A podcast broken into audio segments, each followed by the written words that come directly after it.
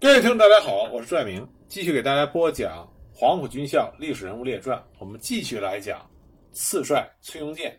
以及朝鲜人民军，还有就是朝鲜劳动党政府。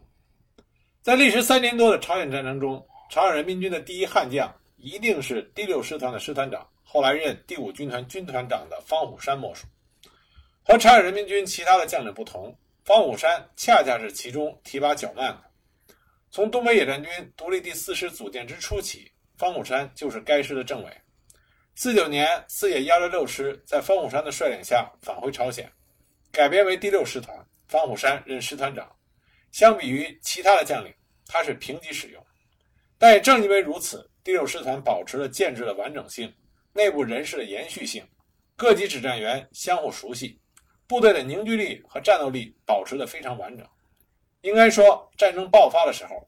朝鲜人民军统帅部将第三和第四师团这两个以苏联归国军官为主的师团视为其绝对的主力，而第六师团并不为人民军统帅部看重。那么，开战初期，第六师团竟被分割使用，执行次要任务。然而不久之后，第六师团就在方虎山的带领下战功赫赫，不仅获得了近卫的称号，而且被美军。称为“幽灵师”，在粉碎美军基因作战中，第六师团以少胜多，创造了人民军战史上的奇迹。美军仁川登陆之后，方武山率部北撤，在极其困难的情况下，方武山想方设法地迟滞敌军行动，保存了一批有生力量。随后，他因为突出的表现而被任命为第五军团军团长，在第三、第四、第五次战役以及五一年的夏季防御战中。第五军团都有上佳的表现。第三次战役结束以后，中朝两军召开联席会议，互相交流经验。代表朝鲜人民军做经验报告的，正是第五军团军团长方虎山中将。开战之初的朝鲜人民军虽然取得了辉煌的胜利，但是从其战场指挥、部队表现来看，仍然是差强人意。在表现差强人意的情况下，还能取得如此的胜利，这其中和美军的混乱以及无能有关系。一旦美军缓过劲儿来，朝鲜人民军在初期因为胜利而被掩盖的一系列问题就开始暴露无遗。汉城战役的时候，朝鲜人民军在制定战役规划的时候，并没有从最坏处着眼，对美军的迅速介入毫无思想准备，在战役指挥上是立足于在汉江以北消灭李伟军，指望通过一次战役解决全部的问题。在战役安排上，朝军在开战时将认为最精锐。但是实际上并没有实战经验的第三、第四师团用于正面的强攻，将大部分的坦克部队用在这一方向上，这是一种典型的顶牛打法，继承于苏联，依靠的是 T 三十四坦克的威力，以及李伟军缺乏反坦克武器。那么这两个师团粉碎了当面李伟军的顽强抵抗，傍晚完全占领了议政府。这个时候，如果立刻集中兵力突击。完全能赶在李伟军增援部队到达之前，从行进间占领汉城。但时任第一军团司令官的金雄，他认为已经提前完成了战前计划，为了保持计划的统一和完整，居然停止了攻势，等待春川方向第二军团的突破，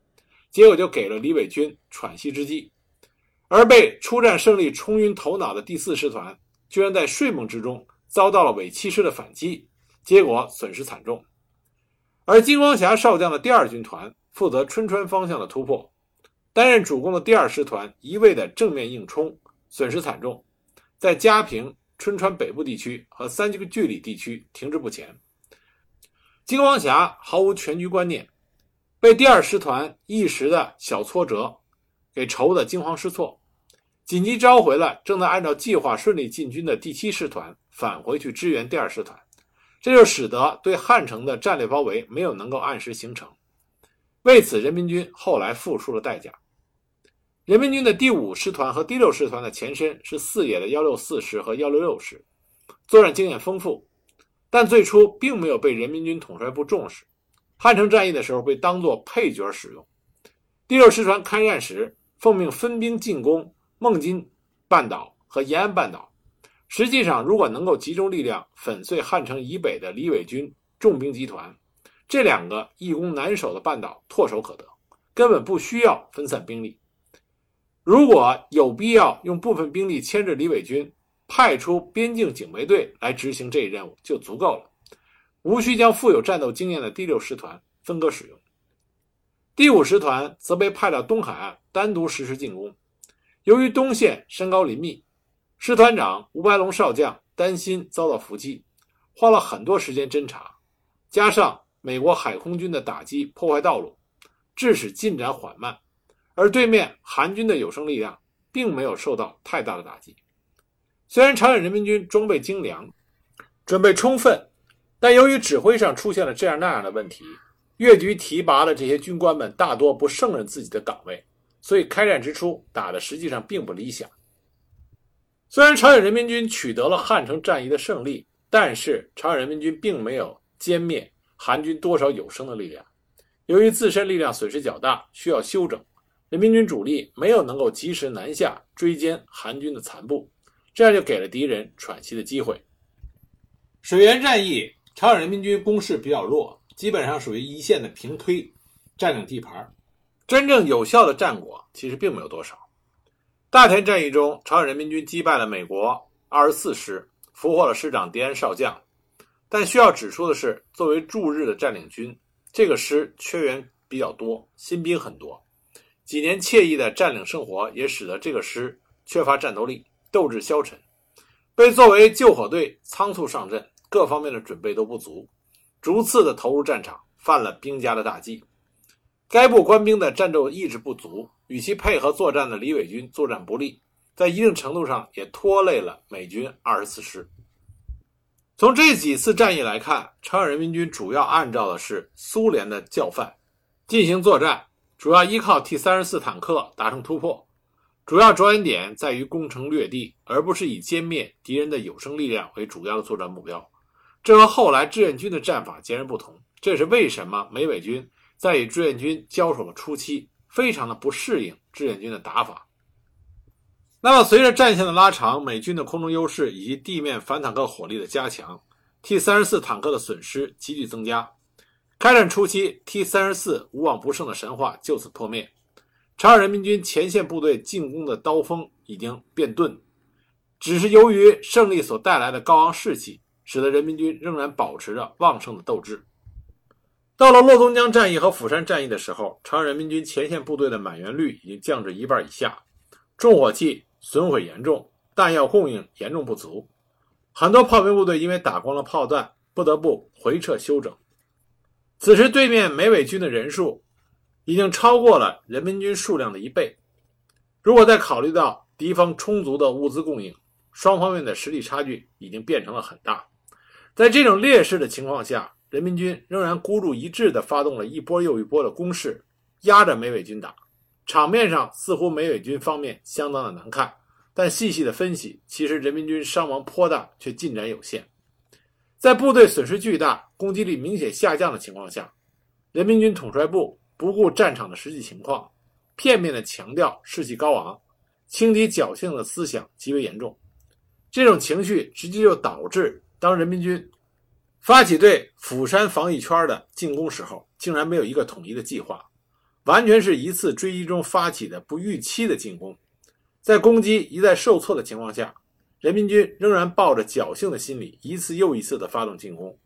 这种孤注一掷式的赌徒心态，不但不能证明他战斗力的强悍，反而证明了他对战略上的短视，以及统帅部对战场态势把握能力的低下。尽管在朝鲜人民军中的苏联顾问要为战局的这种不利变化担负一定的责任，但主要责任还是人民军领导高层。毕竟指挥部队的。还是金策、金一、金雄、武亭、江建，包括金日成这些朝鲜人民军的朝鲜将领，甚至我们之前提到的方虎山，也出现了严重的失误。当时金雄派遣方虎山的第六师团进行秘密穿插，这本来是一招妙棋。那么政委出身的方虎山虽然是朝鲜人民军中的第一悍将，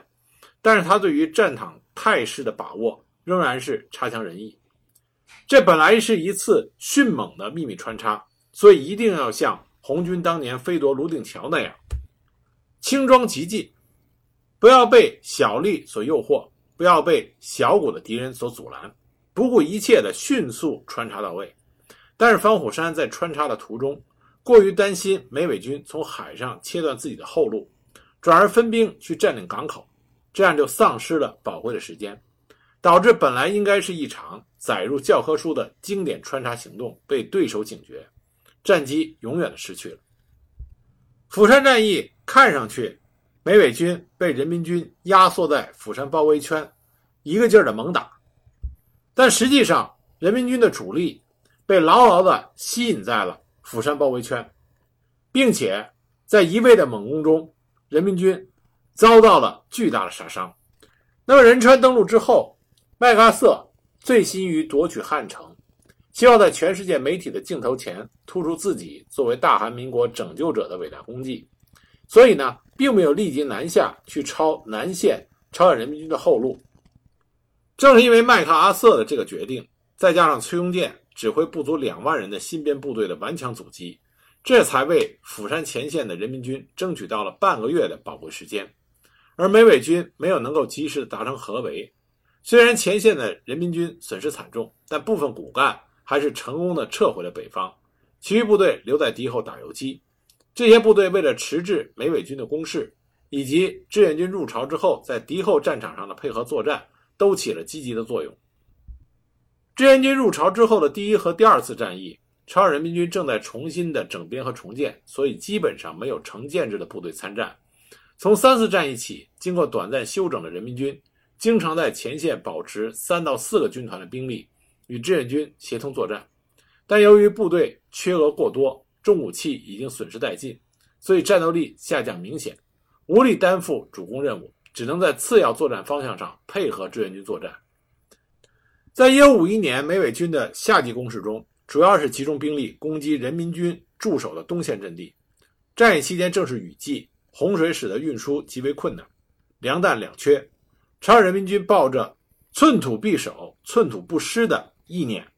顽强抵抗，打出了著名的血染岭和伤心岭，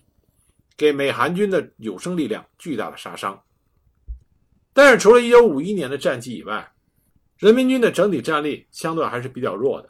1952年，中朝联军全线的战术反击，一线志愿军七个军和人民军的一三军团，先后对六十个目标攻击了七十七次，最后巩固占领了十七个点。全部都是志愿军的战果。朝鲜人民军对当面的美国美军二十五师、伪八师和伪五师各选定了一个目标攻击一次，毙伤一千七百人，但没能收复任何一个阵地。五三年夏季反击战第一、第二阶段，志愿军六个军对敌攻击五十四次，收复土地五十六点五公里，毙伤敌三万五千三百三十九人。因为志愿军的攻势猛烈，美伪军将伪十一师。美军四十五师从东线抽调走，换上了战斗力更弱的美军四十师、伪军二十一师。人民军第三、第七军团趁机对美军的四十师、伪十二师、伪二十一师和伪十五师阵地选了十个点发起攻击，作战十一次，仅收复土地一点五平方公里，毙敌五千八百六十四人，自己伤亡一千六百四十四人。到了一九五三年，经过两年多的动员和整训。朝鲜人民军扩编为四十五万人，装备已经恢复到战争初期的水平，但是战斗表现与开战初期以及阵地战初期都相距甚远。究其根本原因，一方面是因为金雄、武庭、方虎山这些从中国返朝的高级将领陆续遭到排挤，新晋将领的指挥能力和实战经验相对弱一些；另一方面，由于连续不断的战争，朝鲜的人力资源已经被动员到了极限。美军不断的空袭，使得朝鲜人力物力损失极大。到了朝鲜战争后期，朝鲜方面为了减少损失，急于结束战争，为此不惜准备在谈判中就战俘问题做出重大让步。虽然在苏联的调解和压力下，中朝双方对外保持了一致，但朝方越来越倾向于保存有生力量，因此到了战争后期，朝鲜人民军的战斗意志有了明显的下降。总的来说，在朝鲜战争中，朝鲜人民军表现最出色的两个师团，一个是方虎山率领的近卫第六师团，因为这个师团前身是李鸿光支队，后来是东野的独四师，次野的幺六六师。那么这支部队在方虎山的率领下，啊，表现的还是很突出的。那么，另外一支表现不错的部队是朝鲜战争初期的第七师团，这全部是由东北野战军十纵中的朝鲜族官兵组成的，可以视为是东野啊四野十纵的浓缩版。这个师团在战争初期的表现，并不是尽如人意，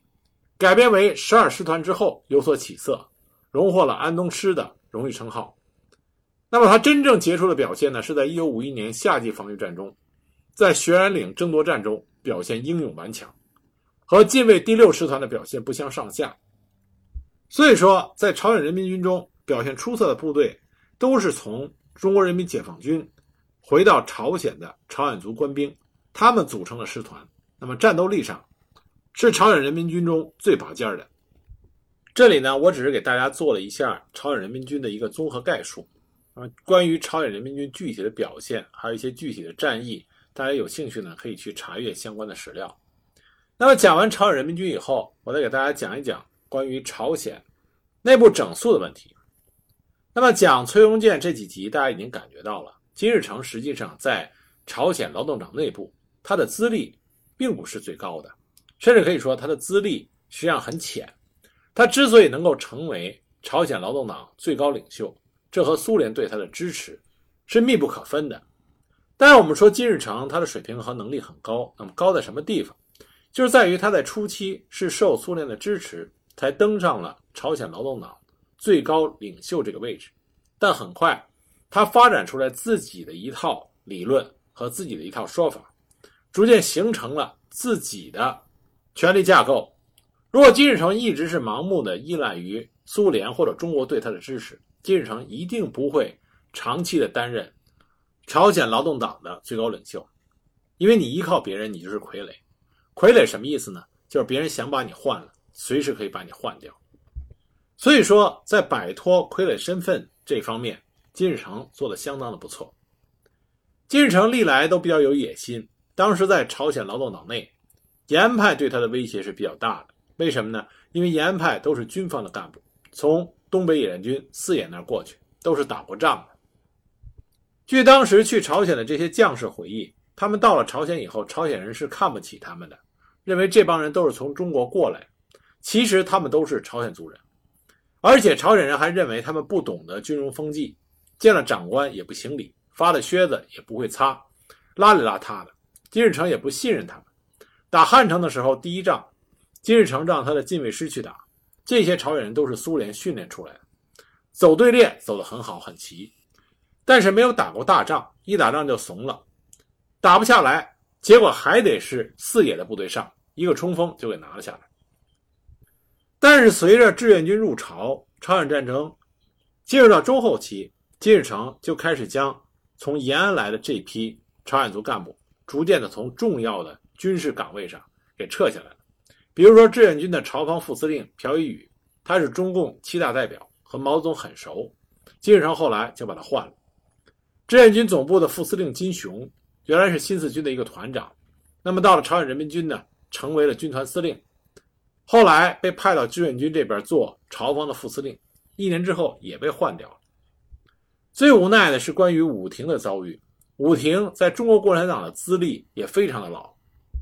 在陕北，他是所有朝鲜人的领袖，朝鲜义勇军司令，朝鲜革命军政学校校长，延安开国际反法西斯大会，一边挂的是毛泽东的像，一边挂的就是武庭的像。但是武庭呢，他看不起金日成，觉得金日成就是一个毛头小伙子，所以志愿军入朝不到一个月，金日成就找了一个理由，把武庭从领导岗位上。给撤职查办了。像另外一些人，像担任总参情报部部长的徐辉，他和李克农的关系非常好。金日成就给他来了一个明升暗降，封徐辉为全国总工会主席，虽然升了官，但是实权没有了。方虎山，人民军的战将，打仗非常厉害，后来被调到军事科学院当院长，兵权也给剥夺了。延安派毕竟背后是中国，所以金日成呢。只是让他们赋闲，但是对于原来朝鲜国内的那些革命者，金日成就毫不留情了。最明显的就是朴宪勇，朴宪勇的资格很老，他对金日成的威胁也非常大。朝鲜战争爆发之后，打过三八线，朴宪勇就如鱼得水，因为他一直是南韩这边革命者的领袖，所以汉城市的市长也是被他任命。他在汉城建了朝鲜劳动党干部学校，后来又自己组织军队，这对金日成的威胁太大了。因此，在一九五二年，金日成就把朴宪勇给抓起来了，说他是间谍。苏联人不干了，说你他是间谍，你有证据吗？金日成说：“我正在找。”金日成也知道朴宪勇和苏联的关系非常密切，不好杀的，所以呢，他就想得到中国这边的支持。一九五三年十一月，他到北京的时候，就跟毛主席说：“朴宪勇坏透了，是一个间谍，我们准备把他杀了。”那么毛主席就说：“你说他是间谍，有证据吗？”金日成说：“正在找。”那毛主席就说了：“正在找就不能杀，杀了人搞错了怎么办？”金日成没说话，可是他一回来，马上就把朴宪勇给杀了。不仅杀了朴宪勇，当时朝鲜的本土派一共是十七个啊，在朝鲜劳动党高层有十七个人，这十七个人中杀了十几个。所以到了一九五三年，本土派这一派基本上就没有了。那还有一派就是苏联派。苏联派的势力并不大，因为苏联派主要是苏联占领军占领朝鲜的时候，苏联调了一批搞政工、宣传和翻译工作的。他们对金日成的威胁并不大，所以到了1955年，金日成基本上就收拾完了不同的政治派别，主要部门的党政军、警察、组织部门、宣传部门都已经是他的人。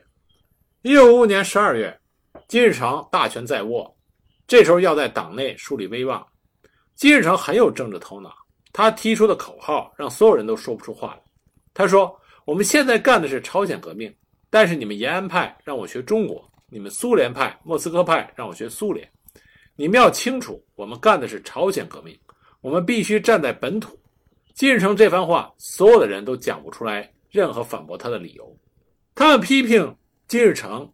给他提反对意见的时候，一般总是说：“我们在苏联不是这么干的。”我们在中国不是这样。金日成就说：“你们现在干的是朝鲜革命，不要老拿中国、苏联跟我说事儿。”所以他很快就占领了道德高地，也占领了意识形态的高地。这招非常厉害，他很巧妙的把跟国际主义连接起来。他说：“国际主义首先是爱国主义，不爱国怎么搞无产阶级国际主义？”讲了一大套。从这点上说，金日成不愧是一个卓越的政治领导人。但就在金日成春风得意的时候，一九五六年，朝鲜劳动党爆发了八月事件。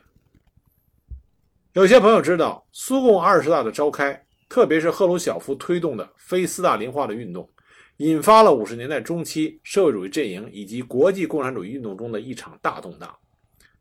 我在苏联那个专辑里边就提到过，一九五六年的波兰的波斯南事件、匈牙利事件，但实际上。朝鲜劳动党的八月事件发生的要比波茨坦事件和匈牙利事件更早。关于苏共二十大，赫鲁晓夫做了秘密报告，去斯大林化，具体的细节大家可以去我另外一个专辑去听。那么这个冲击是灾难性的，尤其对金日成来说，批判个人崇拜，这就与朝鲜党内的一些干部以及社会上知识分子的思想火花产生了碰撞。大家开始进一步的思考朝鲜自己的问题。金日成既没有斯大林数十年领导革命的资历，也没有斯大林那样万众追随的威望。最重要的是，几年来金日成完全是效仿了斯大林的做法，在朝鲜大树个人权威，标榜自己，在党内大开杀戒，排除异己。党内的本土派、延安派、莫斯科派都相继遭到了清洗，他得罪了很多人。在朝鲜劳动党干部中积怨甚深，但不得不说，金日成的政治嗅觉非常灵敏。苏共二十大，他居然拒绝率领代表团参加，也不知道他是不是有先见之明。那么，当苏共二十大的消息以及赫鲁晓夫秘密报告传到朝鲜之后，为了统一全党的思想，劳动党中央向党内所有机构和组织下发了一封秘密信件，专门讲述有关赫鲁晓夫秘密报告的一些问题。它的基调就是，苏共二十大所揭露的苏共本身所具有的那些错误，在朝鲜劳动党的活动中并不占有任何地位。信中多次强调，集体领导原则是朝鲜劳动党在自身活动中所坚守的最高原则。朝鲜劳动党中央从来都没有放弃过这一原则。关于苏联出现过的个人崇拜现象，在朝鲜只是与朴宪勇有关。至于党的思想工作中的缺陷，就是教条主义和形式主义。信中特别激烈地抨击了一些人迷信外国的奴性思想。金日成还在一次内阁会议上发表了两个小时的激情演讲，严厉指责文化部门在宣传中忽视了朝鲜的民族特点。电影里一味地反映的都是苏联和其他外国的东西。他还谴责一些人怀疑党的政策的正确性，胡说人民生活水平低下，闭眼看不到朝鲜取得的巨大成就，而这些成就就是社会主义阵营许多其他国家无法取得的。在此期间，朝鲜党和政府想方设法封闭了来自苏联的消息，消除苏联的影响，以避免非斯大林化的瘟疫传播。根据中央的指示，撤销了郡级朝苏文化协会及其印刷厂，从各剧院的演出节目中取消了苏联艺术家的表演。苏联的朝鲜语广播节目从每天四次减少到两次，关闭了以俄语专业为主的外语学院，将学生转入金日成大学。所有大学缩减俄语授课的时间，四五年级学生的俄语课程全部停止。一九五六年四月二十三日。朝鲜劳动党第三次全国代表大会召开，金日成在大会上所做的中央工作总结报告洋洋万言，基调如同以前的党内文件，依然是对成就重装浓抹，对缺点轻描淡写。党的工作原则是集体领导，个人崇拜问题只发生在朴宪勇身上。今后思想战线的主要任务是批判教条主义和形式主义等等。除了金斗凤的发言，所有报告人基本上都是自吹自擂，报喜不报忧。整个大会都沉浸在一片歌功颂德中，就连当时苏共中央代表团团长勃列日涅夫在给莫斯科的报告中都说，会议的大部分发言都是夸夸其谈，内容空洞，完全是华丽辞藻的堆砌。而这个时候，刚刚进入中央政治委员会的崔庸健和朴金哲，在发言中高度评价了劳动党，暗示他的成就已经高于苏联共产党。还说，朝贡中央不仅没有忽视集体领导的原则，而是相反，成功的发挥了集体领导的作用。而教育相韩学野的发言，则流露出民族主义腔调和对金日成个人崇拜的无限吹捧。做到这一点很容易，因为会前已经做了充分的准备。金日成本人以及他的支持者在多次会议和谈话中，已经给大会的发言定了调子，统一了口径。对有不同意见的干部，则实施压力进行威胁。大会代表的所有发言稿事先都必须经过朝鲜劳动党中组部和中宣部的详细审查，并不经作者的同意进行任意的修改。大会期间，驻苏大使李向朝曾两次给大会主席团递条子，建议讨论劳动党内部的个人崇拜问题。中央副委员长金昌满找到他谈话。指责他在政治上太不成熟，崔庸健等人还以撤销职务相威胁。在政治上颇感失意的朴昌玉准备在大会上发言，检讨自己的错误，但遭到拒绝，理由是不能在兄弟党面前显示劳动党内部的分歧。建设相金成化的发言稿因为审查没有通过而退还本人。大会期间，朝鲜报刊首先是《劳动新闻》，对于转载《真理报》和《人民日报》。批判斯大林个人崇拜的编辑部文章实行了严格的控制。代表大会以及随后召开的中央全会选举了朝鲜劳动党新的中央机构和领导人：委员长金日成，副委员长崔庸健、朴正爱、朴金哲、郑一龙、金昌满；常务委员会委员十一人：金日成、金斗凤、崔庸健、朴正爱、金一、朴金哲、崔昌仪、林海、郑一龙、金光霞、南日。与1948年3月第二届中央最高领导机构相比，中央常务委员会已经完全是金日成的家天下了。十一名常委中，五人来自于游击队派，其余人员中，朴正爱和南日早已经是金日成派系的骨干力量。金郑一龙也有着类似的名声，只有延安派的金斗凤和崔昌仪在政治上比较独立。候补常委中，李孝纯属于游击队派。李忠玉属于新提拔的技术官僚，金昌满虽然来自于中国，但早已经得到了金日成吹鼓手的这个名号。只有苏籍的朝鲜人朴义完是中立人物。新中央委员会的人数变化不大，只增加了四名，共七十一人，但显示了权力转移的人员结构却发生了重大的变化。原来中央委员会中游击队派八人，除了已经去世的金策和江建以外，全部保留，又新增加了五人。啊，崔庸健就是在这一批新增加的五人当中，这也代表了崔庸健已经完全得到了金日成的信任。游击队派总共是十一人。原来中央委员会中苏籍的朝鲜干部是十四人，只保留了四人，也新增了五人，达到九人。值得注意的是，这个苏籍朝鲜干部中，其中方学士和南日已经成为了金日成的心腹。中央委员会中延安派干部的人数变化不大，从原来的十七人增加到十八人，但是替换率很高，约百分之五十。像武廷、朴宇宇、金雄、朴孝三这些老干部。都被逐出了中央委员会，而新补的中央委员除了徐辉和尹公钦外，大多是一九四五年以后才提拔上来的新干部。在其余的三十三名中央委员中，只有朴正爱、韩学野和吴其燮是本土派的老干部，而前面这两个人朴正爱和韩学野早已经归顺了金日成，还有七个人具有南方背景，剩下的都是无名之辈或者纯粹的新人。总体看来，虽然表面上在中央委员会里边，党内原来各派的干部都有一定的比例，但实际上的情况已经远非昔日可比。很多人因为投靠了金日成，这才得以保留或者升迁，而大批得到提拔的新干部，无论其出身是何处，都是在金日成的光环下成长起来的。这个结果自然金日成非常的满意。大会结束之后，金日成改变了态度，开始安抚苏籍的朝鲜干部。金日成亲自或者委托朴正爱等人找他们谈话，征求意见，表示要改变对苏籍朝鲜干部的错误做法。与此同时，在安排内阁各省领导干部的考虑中，有意的把一些位置留给了来自苏联的干部。这样做的目的，一方面是为了稳定人心，让他们安心工作。因为金日成了解到，劳动党三大之后，包括内阁相和副相在内的许多苏籍的朝鲜干部感到压抑。心情抑郁，无法开展工作，纷纷要求回到苏联，而加入了朝鲜国籍的人也颇为后悔。